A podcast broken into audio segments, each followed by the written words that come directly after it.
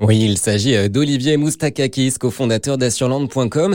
Alors pour commencer, Olivier, quelle est la définition officielle d'un jeune conducteur? Alors un jeune conducteur, si on s'en réfère au code de la route, c'est une personne qui a son permis depuis moins de trois années. Pour les assureurs, cette définition est un peu plus large, puisque sont également considérés comme jeunes conducteurs les personnes soit qui souscrivent une première assurance auto en leur nom, qui n'ont pas conduit depuis plusieurs années. Donc la définition pour les assureurs est quand même plus large que celle du Code de la route. Alors quel est l'impact du statut de jeune conducteur sur la prime d'assurance? Malheureusement, quand on est un jeune conducteur, ça ne paie pas aux assureurs, puisque a priori il y a une sinistralité plus importante, donc vous allez payer beaucoup plus cher votre assurance automobile. En moyenne, pour les 18-25 ans, donc les jeunes conducteurs, il faut compter environ plus de 1000 euros par an pour une assurance tout risque, alors que la prime moyenne en assurance touriste qui est de 660 euros. Ce qu'il faut savoir, c'est que les assureurs, en fait, ils appliquent une surprime pendant une période de trois ans. La surprime est de 100% pour les jeunes conducteurs la première année elle diminue à 50% la deuxième année et 25% la troisième année,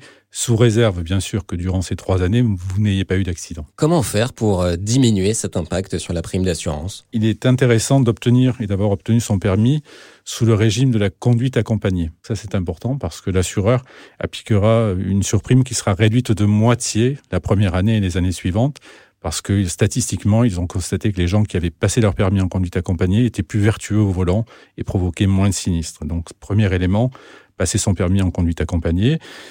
Deuxième point également, pour réaliser des économies, n'hésitez pas à vous mettre sur le contrat de vos parents en vous déclarant comme conducteur secondaire sur l'assurance des parents.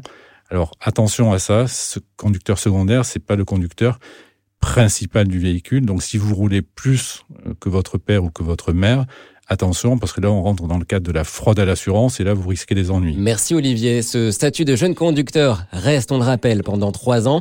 On rappelle également que les limitations de vitesse ne sont pas les mêmes, 110 au lieu de 130 par exemple sur autoroute.